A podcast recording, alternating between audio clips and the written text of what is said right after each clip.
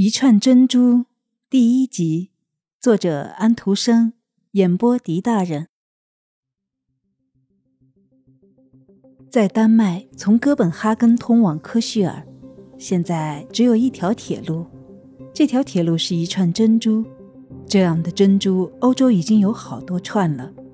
价值最昂贵的珍珠有巴黎、伦敦、维也纳、那不勒斯。可是，许多人并不把这些大城市看成是自己最美丽的珍珠，相反，却把不为人所注意的某个小地方看作是自己最美丽的珍珠，里面住着最亲的人的家中之家。是的，这往往只不过是一个孤庄，绿篱中隐藏着的一所小屋子。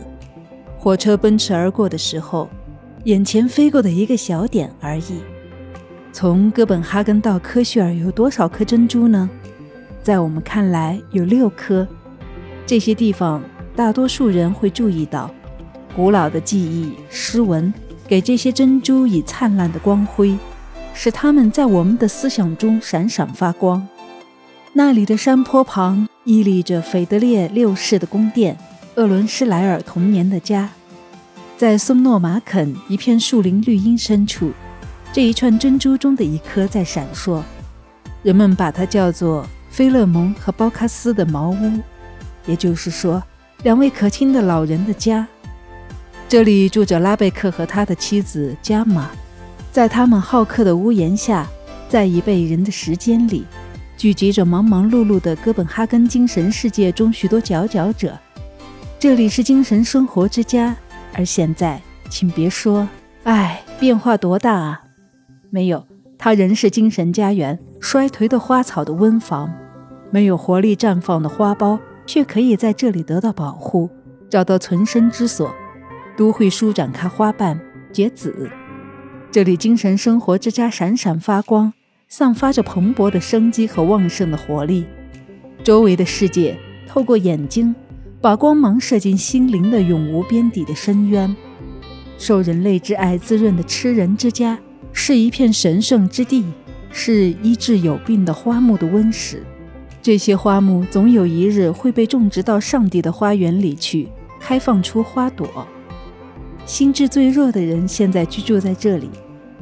这个地方曾是最伟大、最强有力的人物聚会的地方，他们交流思想，思想境界大大升华。菲勒蒙和包卡斯家的茅屋，是心灵的火焰总是飞升。在赫洛尔泉边的国王墓群的城市，古老的罗斯基勒出现在我们的眼前。教堂修长的塔尖顶部高高的钻上去，超出这矮平的城市，影子映在伊瑟海湾的水面上。我们只寻找一座坟墓，在珍珠放射出晶莹中来审视它。它不是那了不起的盟主女皇玛格丽特的墓，不是的。我们紧靠着它的白墙飞过的教堂坟园里，便有这座坟墓，一块很普通的碑石盖在坟上。风情之王，丹麦传奇文学振兴人安息在这里。我们心灵中的乐曲是古老的传说。我们感觉到清澈的波涛翻滚的地方，安居着一位国君罗斯基勒。国王墓群的城市，在你这粒珍珠中。我们要看到这普通的墓，在这墓的碑石上刻了一只琴和威瑟这个名字。现在我们来到了林斯特兹城附近的希尔斯特兹，河床很低，金黄色的谷粒生长旺盛。离西厄奈利尔秀阁不远的地方，停靠着哈格巴德的船。谁不知道与本地区相关联的关于哈格巴德？和大火中的希厄奈利尔的秀格的传说，最热烈的爱情传说。密林围绕着美丽的索鱼，这修道院城市的容貌在长着苔藓的树林中显现出来。他以青春的目光从学院通过湖面望到外面的世界通途，在火车飞驰过树林的时候，听着长龙的喘息。索鱼，你这湿的珍珠。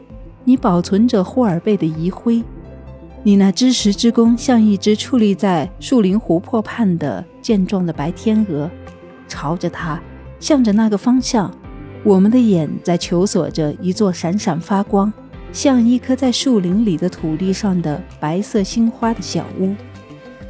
虔诚的赞美诗从那里传往全国各地，里面在朗诵祷文，农民们也在倾听。了解了丹麦逝去的岁月。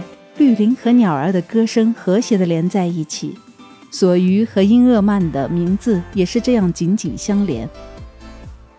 去斯莱厄瑟城，在珍珠的晶莹光泽中又反射出什么？安特沃尔思考修道院已不复存在，修道院华丽的厅堂，就连他遗留下的那些孤寂的厢房也都没有了。可是，一个古老的遗迹却留了下来。被后人修葺又修葺。那边头上的一个木十字架，那是在传说的时代，斯莱厄瑟的牧师圣城的安德斯从睡眠里醒过来，于一夜之间被人从耶路撒冷背到这里。科绪尔，你出生在此地，你给了我们严肃和戏谑，伴存在西兰之父克鲁兹的诗篇中。你语言和机智的大师，古老堡垒的那一片坍塌残存的护堡堤，现在是你这里孩提时代家的最后见证。太阳落下的时候，他们的影子指着你出生的屋子所在的那片地方。从这些堤上朝着斯普洛尼斯高地望去，在你还很小的时候，你看见月亮滑落到岛屿的后面。你的歌颂是不朽的。正如你歌颂瑞士的群山一样，在你世界迷宫里漫步，发现，再没有别的地方的玫瑰像这样红艳，再没有别的地方的金刺如此纤细，再没有别的地方的床褥像我们天真无邪的童年睡过的床褥一样柔软。歌颂热情的美妙的歌手，我们用车叶草给你编织一个花环，把它抛在海里。波浪会把它带到基勒海湾的岸边，那埋葬你的地方。它带去你年轻后辈的，带去你出生地科绪尔的问候。科绪尔，这串珍珠在这里结束了。